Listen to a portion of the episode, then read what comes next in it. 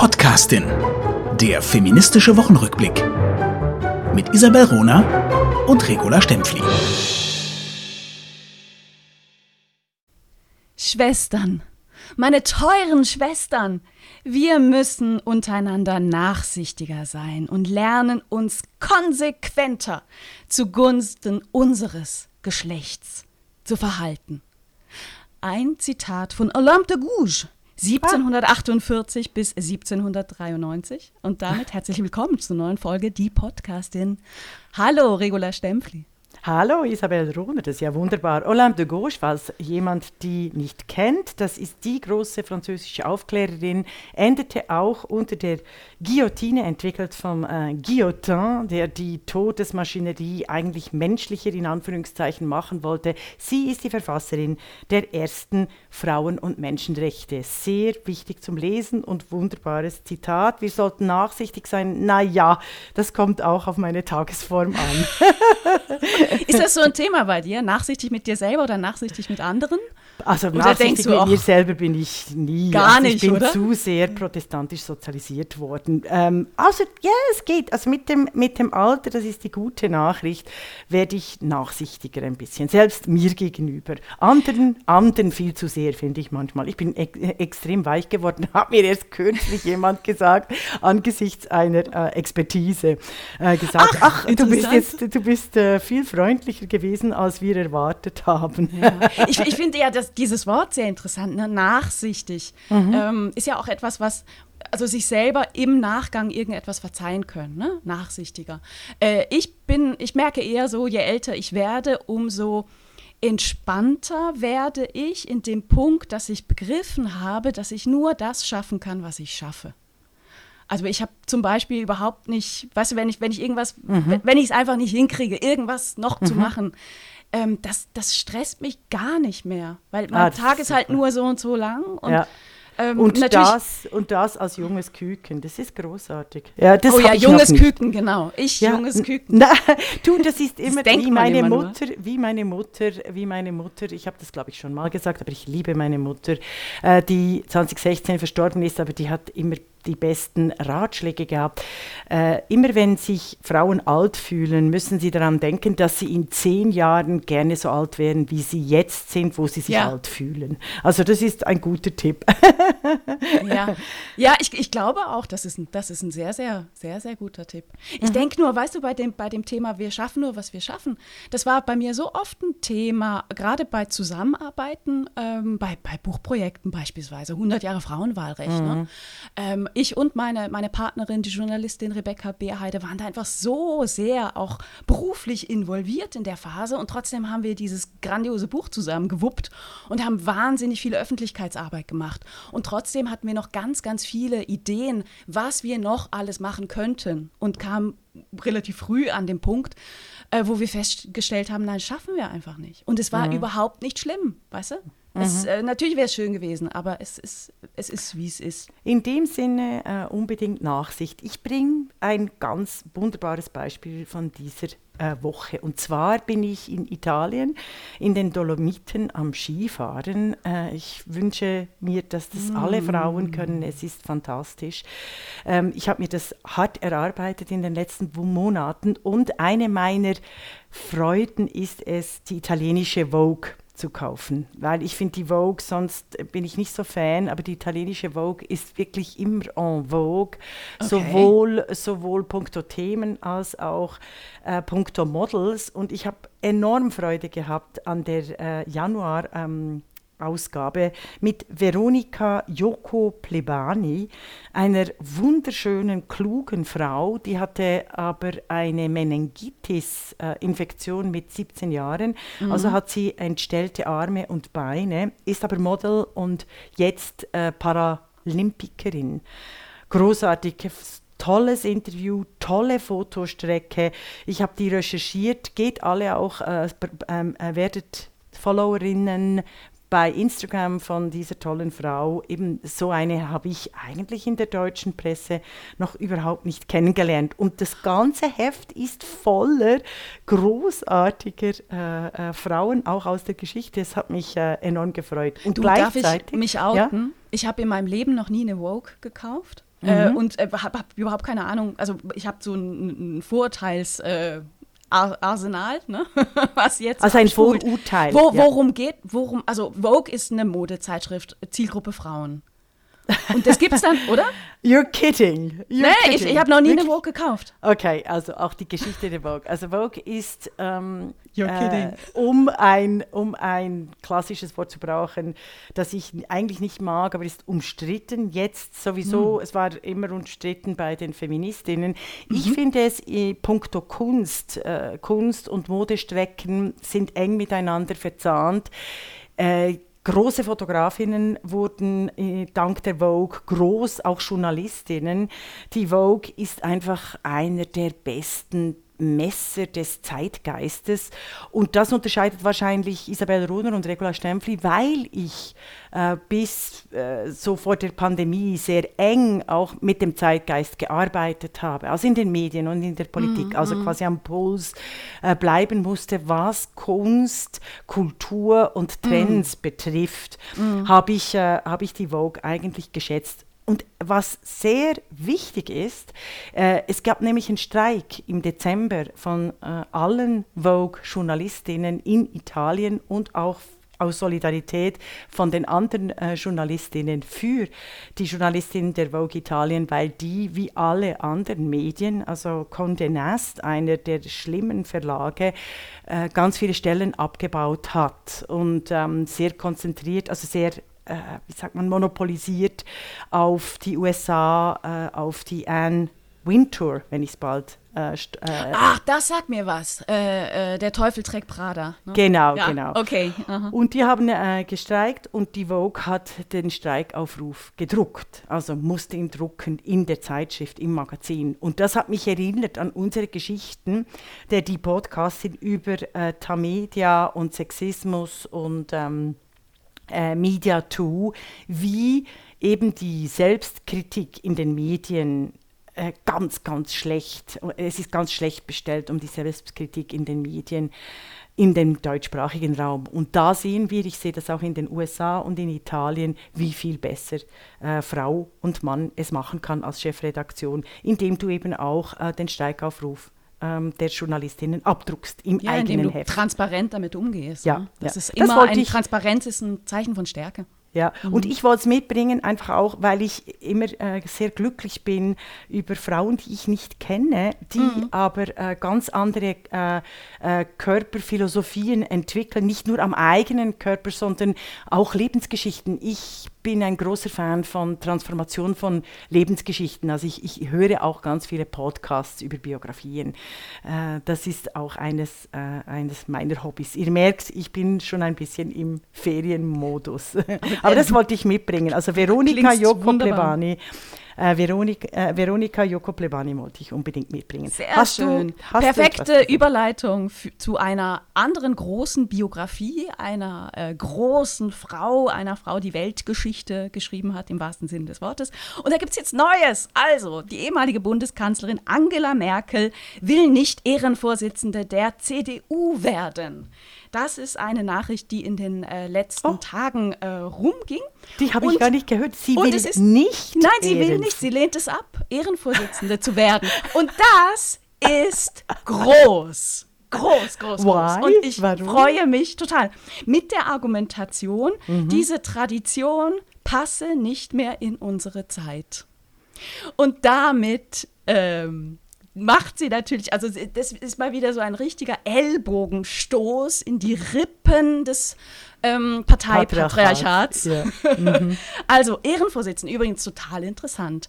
Ehrenvorsitzende gibt es ähm, in allen Parteien. Soviel ich weiß, hatten bislang nur die Grünen noch keinen, keine Ehrenvorsitzende. Wahrscheinlich, weil die sich immer total zerstritten haben. Ja. Ähm, bei, der, bei der CDU hat dieser Ehrenvorsitz eine ganz lange Geschichte. Also alle Altkanzler äh, waren selbstverständlich Ehrenvorsitzende. Der letzte Helmut Kohl, lange, lange Jahre, bis er dann die, ähm, die, die dann, seine, seinen großen Skandal hatte. Mhm. Spendenaffäre, was für ein Wort. Ne? Ja, ein es, ist, es ist Korruption, Wort, ne? sorry. Genau. Es ist, es ist die, die, die äh, Korruption rund um die Parteienfinanzierung von äh, privater Hand und einem äh, Militärlobbyisten. Ganz groß ist die CSU mit ihren Ehrenvorsitzenden. Also die äh, hatten den letzten Ehrenvorsitzenden 2019 benannt. Das war Horst Seehofer.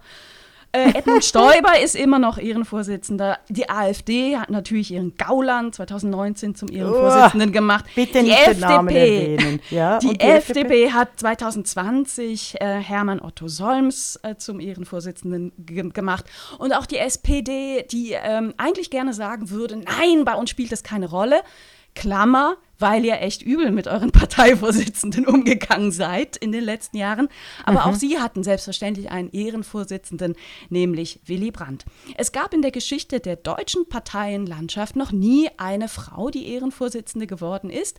Ähm, Angela Merkel hätte hier also die erste sein können. Und jetzt kommt sie und sagt, ey, es, ist langweil es langweilt mich. Diese Tradition beenden wir jetzt hiermit.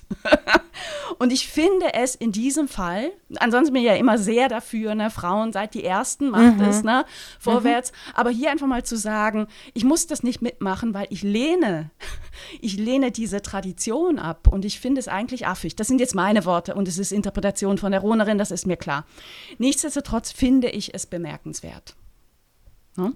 Ja, ich glaube ich bin auch, ein bisschen sprachlos. Ich bin nicht sicher, also es ist definitiv bemerkenswert. Ich bin nicht sicher, ob das ein guter Entscheid ist. Es ist eine Ohrfeige an die Partei, die Angela Merkel eigentlich die, ihr ganzes Leben und Karriere verdankt. Das möchte ich jetzt mal als parteipolitisch ehemalig äh, äh, engagierte, respektive nah affiliierte, ich war nie äh, in der Partei, möchte ich doch das betonen. Ja, ähm, aber, aber hör mal, worum worum geht es denn bei einem Ehrenvorsitz? Und zwar nicht nur bei Parteien, sondern überall. Ehrenvorsitzende werden die ehemaligen, ne, die langjährigen ehemaligen, die im Normalfall schon sehr, sehr alt sind und denen man jetzt noch einen Titel gibt und immer auch eine äh, ne herausgenommene, herausgehobene Position dann bei, bei Sitzungen, Mitgliederversammlungen. Ne? Mhm. Die sind da meistens auch vorne auf dem Podium, um ihnen ähm, eine Art von ähm, Funktion noch mitzugeben, ohne dass es eine Funktion ist. Hm. Es ist ein Trostpflaster. Und wenn sie sagt, Mai. ich bin unabhängig davon, finde ich, ja. das, find ich das gut. Mai, aber wir hatten doch die letzte Folge über die Enteignung von Frauen, also dass es ganz schwer ist, für Frauen Kapital zu bilden, dass Sexismus eine Enteignung ist von Frauen, die eben nicht äh, lediglich kulturelle Diskriminierung darstellt, sondern vor allem auch monetäre und ökonomische. Und jetzt muss ich dir äh, auch sagen, ich möchte ganz viele Frauen als Ehrenvorsitzende, weil diese Posten sind immer wieder mit gewissen Ämtern und auch Ausschüttungen selbst wenn sie nicht äh, großartig sind oder wenn sie als Ehrenamt gelten, aber sie sind immer wieder mit äh, lukrativen Tagungen, Konferenzen, Hotelaufenthalten etc. verknüpft. Das sind, das, sind, das sind Welten, die unsere Hörer und Hörerinnen wahrscheinlich nicht mehr kennen, aber die ich sehr wohl kenne aus der Politik.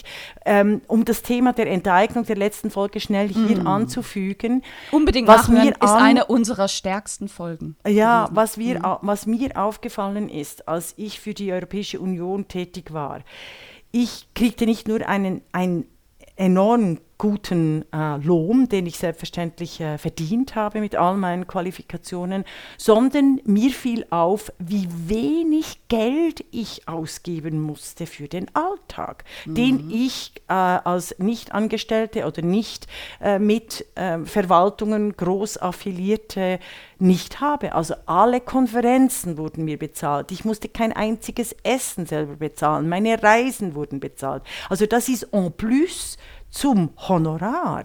Und das meine ich, also ich, ich, ich nehme das, ich finde das von Angela Merkel äh, wirklich sehr bemerkenswert. Ich möchte einfach hier ein Plädoyer für unsere Hörer und Hörerinnen haben, unsere Hörenden, äh, die mhm. im Alter sind, wir haben ja ganz viele Junge auch, die im Alter sind und denen ich allen empfehle, bewerbt euch für Posten und Pöstchen. A, ihr kriegt so ein Netzwerk und B, tatsächlich, es hat immer auch einen ökonomischen Wert, Absolut. solche, solche Absolut. Affiliierung. Also ich, Absolut. Und ich finde es auch gut, dass du diese Unterscheidung macht, machst ne, zwischen Mhm. Posten oder Funktionen für Normalsterbliche. Ich meine, wir Ja. sprechen hier über eine ehemalige äh, Bundeskanzlerin. Und selbstverständlich ist sie für ihre weitere Karriere, wenn sie die machen will, überhaupt nicht davon abhängig, ob sie Ehrenvorsitzende der CDU ist. Ne? Was ich aber bei dem Punkt noch einmal ergänzen möchte, ist, das Interessante wird sein, wie geht die CDU beim nächsten Mal damit um, jemanden zum Ehrenvorsitzenden, zur Ehrenvorsitzenden zu benennen oder nicht. Ne? Also endet hiermit die Tradition wirklich oder sagt dann doch das System Tradition, äh, der, der, das, das System CDU in zehn Jahren ähm, oder in zwei. Ja, ähm, hat ein ganz wir machen, wir ja. machen das weiter. Also wir machen jetzt, Friedrich Merz darf jetzt auch Ehrenvorsitzender sein. Mhm. Ne? Und das wird interessant sein. Ich merke, ich habe ein großes Unbehagen. Weißt du wieso? Weil ich mir vorstelle, dass wenn eine Frau, also jetzt hat Angela Merkel diesen Ehrenvorsitz abgelehnt. Ich denke auch an Ehrendoktorate. Und die sind voller Männerquoten. Also Die wollen wir Ehren- unbedingt ha haben. Ich möchte behalten. eine Ehrendoktor. das- ich ja. will unbedingt eine Ja, Ehrendoktorwürde, Du verdienst, will ich hier mal du sagen. verdienst ne? schon längst ein Ich Ehrendoktor. möchte auch ein Bundesverdienstkreuz. Ja, ich absolut. Gehört zu, mein, gehört zu meinen Zielen, im Ja. Ernst. Ja, aber darf ich schnell fertig Unbedingt. den Gedanken Ich machen wegen dich. der äh, Angela Merkel, weshalb ich wirklich ein sehr schlechtes Gefühl habe. Weißt du, was ich realisiere? Also wir haben eine Männerquote bei ähm, allen wichtigen Auszeichnungen und ein Ehrenvorsitz ist einfach eine Auszeichnung. Wir, ich, wir wollen uns darüber jetzt nicht streiten. Ähm, und es könnte sein, dass ganz viele Frauen eigentlich Ehrenvorsitze kriegen sollten, Ehrendoktorate, Bundesverdienstkreuze etc. Und es kann aber sehr wohl sein, dass genau diese Inst Institutionen dann aufhören, überhaupt zu existieren. Und da habe ich eigentlich Angst davor, weil sehr oft war es so, dass sobald Frauen Institutionen in Institutionen die Mehrheit hatten, wie, bei den, äh, wie beim Lehramt, also als Lehrerinnen, haben sie, äh, hat das Lehramt, hat die Position unfassbar an Geld und Ansehen verloren. Da, deshalb kommt da mein Unbehagen. Es ist, es ist sehr einfach, als sehr einflussreiche Frau auf gewisse Posten zu verzichten. Aber als Zeichen für, für andere Frauen, also ich, ich bin wirklich dafür, die Männerquote überall in diesen Auszeichnungen abzuschaffen. Und nicht die Auszeichnungen per se abzuschaffen, weil ich sonst ähm, ähnlich wie in der ganzen Identitätsfrage dieses mulmige Gefühl nicht nur Kriege, sondern auch in der Realität bestätigt, äh, bestätigt finde, ähm, dass mit den, mit den Frauen, die Institutionen, Preise und Plätze erobern, erkämpfen, blutig äh, ähm, quasi sich blutig an, in diese schleppen müssen und können, dass die dann abgeschafft werden und die Frauen wieder unsichtbar werden. Da hast du einen guten Punkt bei allen anderen Posten außer dem Ehrenvorsitz der CDU. Okay. Darauf können wir uns Da verständigen. können wir uns äh, völlig. Aber schön, schön hast du dieses äh, Thema gebracht. Es, ähm, ich ich finde es immer wieder äh, spannend, wie ich dann, ähm, weil, weil ich nicht wusste, dass, dass äh, Angela Merkel das ähm, äh, abgelehnt hat mit dem Verweis, das sei nicht mehr Zeit. Und weißt du, eigentlich hätte jetzt die SPD eine Chance zu sagen, oh, wir haben es ganz vergessen, ne? äh, als wir da Andrea Nahles als Mhm. Unbedingt. erste Parteivorsitzende der SPD, ne? der Ja. ältesten Partei Deutschlands, als wir die übelst abgesägt haben, haben wir ihr ganz vergessen anzutragen, doch Ehrenvorsitzende zu werden. Ja. SPD, das ist eure Chance. Schreibt die Tradition neu. Andererseits, also Andrea Nahles hat, äh, äh, hat für mich die antifeministischsten Politiken äh, durchgebracht und Interviews gegeben. Aber wir diskutieren nicht Ja, über aber Andrea daran, Nahles. kannst, aber daran kannst du ja nun keine, kein Ehrenvorsitz ernsthaft und kein, kein Pöstchen er, ernsthaft festmachen. Ne? Also, Okay. da, dann, also dann wäre natürlich kein einziger Mann äh, hätte, Mhm. jemals eine Auszeichnung bekommen. Und wir wollen ja schon Frauen zumindest an denselben Kriterien messen wie Ja, Männer, oder? Definitiv, definitiv. Ja. Ich bringe dir aber jetzt noch einen, äh, einen Schrei für dich. Also, Oh. ich habe das gesehen bei Hulda, eben dem besten Insta-Account zu Kunst, Kultur äh, und Gender in der Schweiz. Sie heißt Hulda Zwingli. Das sind die Guerilla Girls, äh, die im deutschsprachigen, den deutschsprachigen Kunstbereich extrem aufwirbeln. Also du kannst dir nicht vorstellen, wie, äh, wie der ganze etablierte Kunst- und Kulturbereich Angst hat von Hulda Zwinglis Instagram. Posts. Und der Ich letzte, liebe ihren Instagram-Account. Die Gehört, sind ich unglaublich bin gut, gar nicht aktiv Ja. groß Es auf Instagram, aber ist- diesen ja. Account gucke ich mir wirklich immer Ja. an. Ein, der Woche. es ist ein Kollektiv, also ähnlich wie die, die Guerilla Girls äh, Mhm. gegründet und bei, anlässlich des Frauenstreiks in der Schweiz Mhm. 2019. Also, äh, das ist echt, einer der Posts sagt, dass das Museumsmagazin des Kunsthauses Zürich, das im Moment im Zentrum aller politischen Diskussionen um Kunst, Kultur und Geschichte und Expropriation geht, weil die Stadt Zürich und der Kanton Zürich, die die Mehrheit haben in dem Verein Kunsthaus, ein Bau für eine Bürle-Sammlung von David Chipperfield errichtet haben. Für Bürle, für die Familie Bürle, die Bürle-Sammlung, die eigentlich äh, die Profiteurin ist der totalitären Regime, insbesondere des nationalsozialistischen Dritten Reiches, aber auch des Apartheidsregimes etc. etc. Diese Geschichte ist eigentlich schon seit 20, 30 Jahren bekannt, auch in der Schweiz aufgearbeitet unter Historiker und Historikerinnen. Dennoch gingen äh, äh, die Kanton Zürich, Stadt Zürich und eben das Kunsthaus, das typischerweise äh, in, als privater Verein sich selber quasi konstituiert. Deshalb passieren ja immer diese Skandale. Ähm, äh, im, sind jetzt im Brennpunkt. Und neben dieser ganzen Geschichte um eine falsche, um eine, eine, eine falsche Stiftung und Ausstellungspolitik, Kuratorinnenpolitik äh, des Kunsthauses Zürich, hat nun das Museumsmagazin, weil eben die äh, Guerilla Girls im deutschsprachigen Raum namens Hulda Zwingli so gepocht haben und gezeigt haben, dass es keine Einzelausstellungen gibt von großartigen Künstlerinnen, dass es im öffentlichen Raum knapp 2% oder so äh, von Künstlerinnen äh, gestaltete öffentliche Irre. Räume gibt und das in allen linken Städten. Leute, es ist wirklich, es ist, was machen die Linken eigentlich? Also Und alles finanziert von Steuergeldern. Ja, von, antifeministische von Politik. Steuerzahlerinnen. Ja, das, ist, das sind öffentlich-rechtliche Steuern und ich, das ist unfassbar, je mehr ich in diesen Sumpf von Kultursubventionen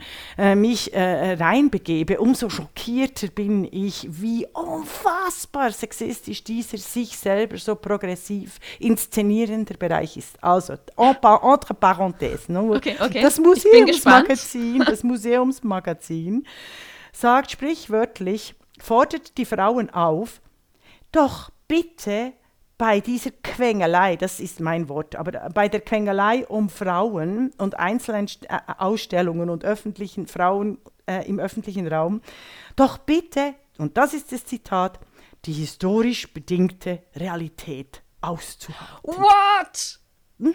Haben die denn, ist denen ein Suppentopf auf den, auf den Kopf gefallen? Also, das, das ist, das ist, Entschuldigung, wenn Das- ich so kichere, blöd, aber ich wusste, dass du so reagierst.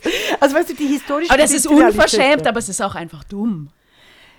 Ja, aber sie, äh, they get away with it. Also solche, solche Artikel häufen sich im Feuilleton der Süddeutschen Zeitung des Tagesanzeigers, dass doch bitte eben Mai, das war eine andere Zeit. Jetzt Ja. macht nicht so ein Theater, ihr Frauen. Ihr Aber- habt keine aber- Ahnung. Da waren Sklaven, da gab es eine ganz andere Bourgeoisie und so. Und merken nicht, dass in den letzten 30 Jahren ex real existierender Demokratie in Deutschland, Österreich und der Schweiz auch keine Einzelausstellungen Genau. von Frauen äh, Genau, initiiert das hat- wurden. das- das Entschuldigung, ist- Pipi be- Lotterist natürlich. Betrifft ja Das- nicht nur den ja. Blick in die Vergangenheit, sondern Ja. auch jetzt Gegenwart, Ja. Gegenwartskunst, Förderung von Künstlerinnen heute, Zugang zu Geldern, die finanziert werden von Steuerzahlerinnen, ne? genauso wie von Steuerzahlern. Und wir sprechen hier über, über Geld, über Schweizer Geldverhältnisse. Ne? Das sind nicht so 150 mhm. Euro oder so, ne? Da geht es um mhm. Millionen Gelder. Mhm. Aber ich will, also ich finde es schon eine, eine Wahnsinnschutzpe von einem Museumsmagazin so zu argumentieren. Denn verdammte Axt, wo, worum geht es denn bei Kunst? Es war immer der, also Kunst war ja nie l'art pour l'art, ne? einfach nur so schön im unter meinem Schreibtisch mache ich eine kleine Kunstinstallation. Nein, Kunst ist immer dazu da, gesehen zu werden und was beim, bei der Zuseherin oder beim, beim Zusa Zuschauer ähm, zu bewirken mhm. ähm, und damit auch Gesellschaft zu verändern, ähm, Gedanken anzuregen und auf gar keinen Fall den Status quo zu konservieren. Also gab es natürlich auch, wenn man so an diktatorische Regimes und ihre mhm. äh, geförderten also Künstlerinnen also Kunst, und Künstler denkt. Kunst hat auch den aber, Trend der Suppe zu folgen, oder? Aber, das, das, aber das Kunst will äh, immer Molière etwas. Gesagt, ja. ja, ja, Kunst definitiv. will etwas. Und wenn jetzt ein Museumsmagazin sagt, ey, ihr sagt, seid so anstrengend, äh, ist doch einfach so, akzeptiert es doch mal, wie es ist. Mhm. Dann ist es eine, eine Riesenfrechheit mit Blick auf, was ist eigentlich Kunst. Aber es ist auch zutiefst frauenverachtend, weil natürlich darunter steht so eine Vorstellung von Kunst ist neutral. Also ne, natürlich Kunstförderung, das fördert eben das Brillante. Und brillant sind halt, oh, was für ein Zufall, 98 Prozent der Männer. Ne? Da sind mhm. wir dann wieder bei diesem Genie, bei der Genievorstellung. Wer kann übrigens überhaupt Künstler sein und das Wort sagte schon, Künstler äh, mhm. äh, inkludiert eben keine Künstlerinnen. Also mhm. das ist wirklich ganz, ganz, ganz, ganz, ganz, ganz, weit ganz schwach. Ganz, ganz weit unten. Ähm, ich möchte hier gerne ähm, äh, meine kluge Freundin Heidi Boscher zitieren. Die hat nämlich in einem Gespräch über Kunst äh, mal, also mit, mit mir auch gesagt und sie jetzt auch mir in, einer, in einem SMS geschickt, die Kunst sollte eigentlich die Zukunft verändern dadurch, dass sie die Gegenwart dekonstruiert. Und dazu gehört eben die Sichtbarkeit von all den großen Künstlerinnen in der Vergangenheit und der Gegenwart. Und das fand ich sehr klug. Also, dass mhm. es quasi auch Zukunfts Zukunftsarbeit ist. Ähm, äh, wenn, wenn äh, die Diversity, Gender, vor allem eben die großen Frauen ihre Transformation und die Themen, die sie alle schon 50 Jahre vor den Männern angedacht haben, endlich mal im öffentlichen Raum, in den Museen nicht nur zeigen, sondern äh, inspirieren, äh, Performance, Tanzperformance, die Gebäude betanzen beispielsweise und so die ganze Demokratie demokratischer machen, indem sie das dürfen. Und das das dürfen Frauen seit, seit 30 Jahren extrem viel weniger unter dem Diktum der, äh, äh, der Pornografisierung des Alltags und der Monetarisierung aller Lebenszusammenhänge. Das ist mir ganz wichtig, war mir ganz wichtig, dies zu bringen. Ah, übrigens, es gibt mm. noch ein mm. schönes PS zum Kunsthaus Zürich. Mhm. Ich nachdem, mich. Ja, ja, wobei das ist, das ist schon toll. Also nachdem nun jahrzehntelang eben ein Mann äh, in diesem ganzen Kunsthandel, wenn ihr auf den Account von Hulda Zwingli geht, dann seht ihr unglaubliche Korruption, die passiert ist in den europäischen Museen auch. Also mit den Beziehungen mit diesen Männerfilz. Also da gibt es da gibt's ganz viele Bücher zu schreiben und ganz viel äh, Bachelor- und Masterarbeiten. Nachdem eben de, der Karren an die Wand gefahren ist mit, dieser, äh, mit diesem völligen PR-Desaster dieses Neubaus des Kunsthaus Zürich, kommt natürlich die Trümmerfrau es übernimmt jetzt eine Frau, Anne Demester, ähm, eine großartige Kuratorin aus meiner ehemaligen Heimat Belgien. Mhm. Und ich fand es aber schon äh, sehr typisch, eben sie, sie kriegt den schlimmsten, also wenn Frauen große Jobs kriegen, kriegen sie meistens den schlimmsten Job, um aufzuräumen. Also eben, das war äh, auch bei Angela Merkel. Zeit, ja. Ja. ja. auch bei Angela Merkel, die musste die Partei erst äh, äh aufräumen. Und das finde ich finde ich immer wieder bemerkenswert. Aber an dem ist mhm. also immerhin ein Hoffnungsschimmer, aber sie hat tatsächlich den schlimmsten und schwierigsten Job. Und ich bin sicher, wenn sie ihn dann perfekt geleistet hat, dann, dann übernimmt es wieder ein Mann. Ja, äh, sprechen wir über einen anderen schwierigen Job. Ey, guck Danke. mal, weißt du, diese Überleitung, zack, zack, ja? Wahnsinn, anderer schwieriger Job. Außenministerin von Deutschland zu ah, sein. Ah, danke. Ne? Die erste ja. in der Geschichte, ähm, Annalena Baerbock. Ähm, Annalena Baerbock war letzte Woche in Russland mhm. ähm, und ich habe sehr aufmerksam auf diesen Auftritt geguckt, wie auch ganz viele aus der Presse, weil, auch weil dieser Russlandbesuch ganz oft vorkam im Wahlkampf. Erinnerst du dich? Ja. Wo oftmals gesagt wird, ja, aber wie, wie soll denn, ne, als, als noch äh, möglich erschien, dass Annalena Kanzler, Baerbock Kanzlerin ja. Mhm. werden würde, hieß es oft, ja, aber wie, wie soll die denn mal Putin gegenübertreten? Ne? Also wahnsinnig sexistisch, herablassend, was viel damit zu tun hat, dass sie eine Frau ist, dass sie eine junge Frau ist, dass sie eine Grüne ist. Ne? Mhm. Und jetzt war es soweit und sie hat den russischen Außenminister Lavrov getroffen. Und ich habe einen Kommentar darüber gelesen, ich habe viele gelesen, aber einen, den fand ich sehr ähm, bemerkenswert nämlich äh, von, vom Chefredakteur des Tagesspiegels, Stefan Andreas Kastorf, mhm. der Annalena Baerbock eigentlich loben wollte.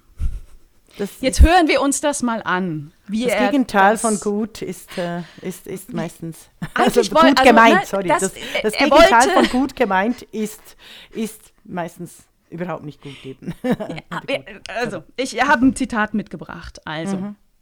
Zitat. Baerbock wirkte angstfrei. Vielleicht ist sie vom Naturell her unbekümmerter als viele, unbeschwerter einerlei. Sie war ernst und dem Ernst der Lage gewachsen. Er schien gut präpariert, gut vorbereitet im Stoff. Wahnsinn. Jetzt stellen wir uns mal vor, Wahnsinn. so Wahnsinn. ein Text würde über einen Mann erscheinen. Es wir können uns das gar nicht vorstellen. Es ist dieses Lehrer-Schülerinnen-Verhältnis, das die gesamte deutsche Öffentlichkeit allen Frauen in der Öffentlichkeit gegenüber prägt. Also ich kann, ich kann Stellen wir uns vor, Christian Lindner wirkte ah, angstfrei. Ja. Vielleicht ist er vom Naturell her unbekümmerter als viele, unbeschwerter einerlei. Er war ernst und dem Ernst der Lage gewachsen. Genau. Es ist, äh, ich bin fassungslos. Und die Boomers realisieren es einfach nicht. Diese altgedienten Journalisten sind, werden so wütend, wenn ich ihnen dies in meinen Medienkritiken bringe. Deshalb werde ich auch nicht eingeladen mehr in die Talkrunden, weil ich, ihn, weil ich genau solche, weil wir beide, Isabel Ruhr und Regula Stempfli, ständig solche Texte lesen müssen, weil äh, wir gerne auch Zeitung lesen und die Typen nicht realisieren, what on earth are they thinking why, why they're writing? Mhm. Oder? Also ich, ich, das ist, die, dieser Chauvinismus, es ist ja nicht ausschließlich das Patriarchat mit den brutalen Machtmechanismen, äh, sondern es ist diese chauvinistische Haltung einer jüngeren Frau gegenüber, mhm ähm, ach, dieses Mädchen macht es ganz gut. Oder mhm. eben so wie gegenüber einer alten äh, Frau, ach, also für ihr Alter ist sie noch einigermaßen aktiv, oder? Ähm, oder eben, also es, es ist, es ist. Viele, deren deren Job die Sprache ist, haben keine Sprache, wenn es um die ah, Beschreibung ah, von Frauen schön. geht. Das ist ein und, ganz wichtiger Satz. Viele, und ich bin, deren Job ihre Sprache ist, finden keine Sprache, wenn es um Frauen geht. Absolut. Und das Schlimme, und da, da, muss ich ganz, ganz ehrlich sein, ne? ähm, wenn ich solche Texte lese, ist mein erster Gedanke immer, liegt das jetzt an mir? Und Aha. dann lese ich die nochmal und ja. ich mache den, mach den, mach den Christian Lindner-Test. Ja, ja. Und ja. auch das, ich finde es unfair. Ich finde es mir als Leserin gegenüber unfair. Ich mhm. finde es ähm, den anderen Leserinnen und Lesern gegenüber unfair, weil hier ein, weil hier Bilder und eine Hierarchie, du beschreibst es sehr gut, ne, mit, mit Lehrer, mhm. Lehrer Schülerin, ähm, als völlig normal dargestellt wird und sogar in einem positiven Kontext. Also er ja, meinte es gut. Herr Gastorf, bitte. Ja. Ja. Sie müssen hier besser werden. Du hast aber etwas ganz Wichtiges gesagt. Du liest solchen Text und denkst, liegt es an mir? Dann der mhm. Test funktioniert immer. Immer, macht es immer. Äh, äh, nehmt einfach den Text und wechselt die Geschlechterrollen. Das funktioniert wirklich immer. Erstens. Zweitens, äh, denke ich auch, nicht nur liegt es an mir, das denke ich nie, weil ich finde, was, was ich merke, das ist eigentlich weltbewegend. Das Zweite ist eher, ähm, könnte es sein, dass ich einfach quasi die, die feministische Einstein bin und vielleicht in 50 Jahren die Menschen das verstehen werden, was ich an diesem äh, Text kritisiere? Das widerspricht sich nicht, ne? das froh. bist du. Das ich bin, ist schon nein, so. aber ich bin sehr froh, dass du, das, dass du solche Beispiele bringst, weil ich äh, will nicht mich, das geht nicht um den Einstein, sondern es geht eher darum, um diese Ohnmacht, um dieses wachsende Ohnmachtsgefühl der Isolation und des Alleinseins. Und das prägt viele tolle Frauen der Vergangenheit, wie ich das äh, realisiert habe, ähm, wenn sie 50 geworden sind, werden sie mit dem Alter einfach äh, trauriger, weil sie realisieren müssen, dass sie es nicht geschafft haben, mit ihren wegweisenden Büchern, Gedanken, die Welt zu verändern.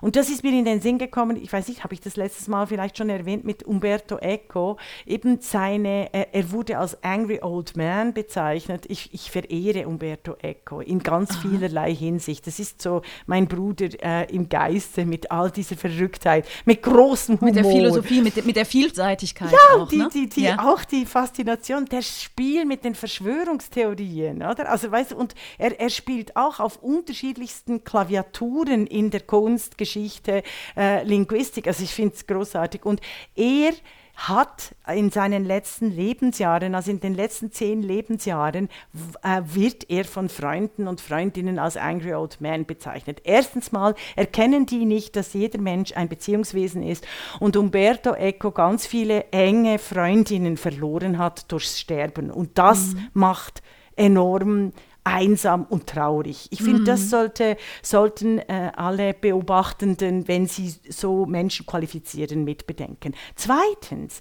war er wirklich stinkesauer und nicht Angry Old Man, sondern extrem fit, weil er den Berlusconi nicht um die Ecke bringen konnte, oder? Also, weil er darüber sinniert hat, was ist es, ich habe mit aller Sprachmacht und Denkmacht und wirklich Hunderttausende von Menschen begeistern können, oder? Aber der Typ, den gibt es immer noch und den gibt es leider immer noch. Der ist übrigens Kandidat für die italienische Präsidentschaft ohne Witz mit 85. Ja, ich habe es ich mitbekommen. Ne? Also ich hoffe auf Gianna Nannini. Und ja! Ihr Vorbild ist übrigens noch eine weitere Frau im Rennen, weißt du das gerade? Ich habe das... Äh ja, es ist eine, die, die, die, äh, große, ähm, die große, große Lady der Linken, aber ihr kennt mich und ich bitte um Vergebung. Ich, wenn ich die Namen nicht aufschreibe und mich vorbereite, habe ich die Namen vergessen. Ich kann sie euch beschreiben. Sie ist wahnsinnig schön, wahnsinnig klug. Also es gibt eine auf der Linken, aber in Italien gilt es, äh, gilt es für die Linke ähnlich wie in Frankreich ähm, mittlerweile gibt es mehr Kandidierende auf der Linken als Wählende ah! der Linken. das, das, ist böse. Das ist das ungünstig, ja. Böse. Das darf ich aber als, als äh, sehr in einigen Themen also wenn es um, um Welthandel geht, um, um Labor Laws, also Arbeitsgesetze, das darf ich als, als Linke in diesen äh, äh, Themen durchaus auch. Unbedingt musst sagen. du auch. Ja, musst ja. du auch. So, ich bin, ich war ja auch lange weg. Ich war vier Wochen in Spanien und habe mich da auf eine einsame äh, Insel zurückgezogen, um mein neues Buch zu schreiben. Ähm, und äh, bin jetzt seit einer Woche wieder da und habe mich wieder ein bisschen in die, in die Twitter-Welt ähm, reingeworfen, beziehungsweise geguckt, was da denn so läuft. Und auch in, den, in der letzten Woche, furchtbar, ja. schrecklich. Ja. Also es, war ein, es hat sehr gut getan, mal vier Wochen fast raus zu sein. Ne? Ähm, in der letzten Woche, vielleicht hast du es noch mitbekommen, bevor du nach, ähm, nach Italien losgefahren bist, wurde ein Shitstorm losgetreten gegen eine junge Historikerin. Oh, Hast du das mitbekommen? Nein. Annika, nein, Annika Brockschmidt Oh. ist, die, ist eine Historikerin, Ja. ist die Autorin vom Buch ähm, Amerikas Gotteskrieger, eine Analyse des weißen christlichen Nationalismus und der religiösen Rechten in den Ja. USA. Das Buch habe ich bei mir, das will ich schon längst rezensieren. Ah, sehr gut. also, Übrigens ja. äh, empfehle ich sehr, ihr zu folgen bei Twitter. Sie nennt sich Ardent Historian, also Ja, die, she's- die she's feurige, yes. Ja. Mhm. äh, leidenschaftliche Historikerin. Oh, dann wirst du jetzt, dann wirst du jetzt aufbrüllen, wenn ich dir erzähle, was passiert ist mit ihr. Ähm, und zwar hat der Chef-Europakorrespondent äh, von Politico, Matt Karnitschnik, ähm, einen ganz, der heißt wirklich so. Ähm, Wenn er böse ist, könnte ich ihn jetzt verhunzen des Namens wegen. Karnickel. Also, was hat er geschrieben? Der hat einen ähm, Shitstorm und ein Candy Storm losgetreten, muss man sagen. Aber mhm. seine Intention war natürlich der Shitstorm. Mit diesem Shitstorm hat er aber auch rasend schnell verbreitet, dass er selber überhaupt keine Ahnung von Geschichtswissenschaft, mhm. von Sachbüchern und von Lektüretechniken hat. Ähm, und zwar hat er ähm, Annika Brockschmidt vorgeworfen, dass sie für dieses Buch keine Recherchen in den USA gemacht habe. Er suggeriert sogar, dass sie selber die USA nie besucht habe. ähm, sie, er, er schreibt, dass sie ähm, sich nicht auf First-Hand Knowledge stützt, also keine Interviews gemacht hat.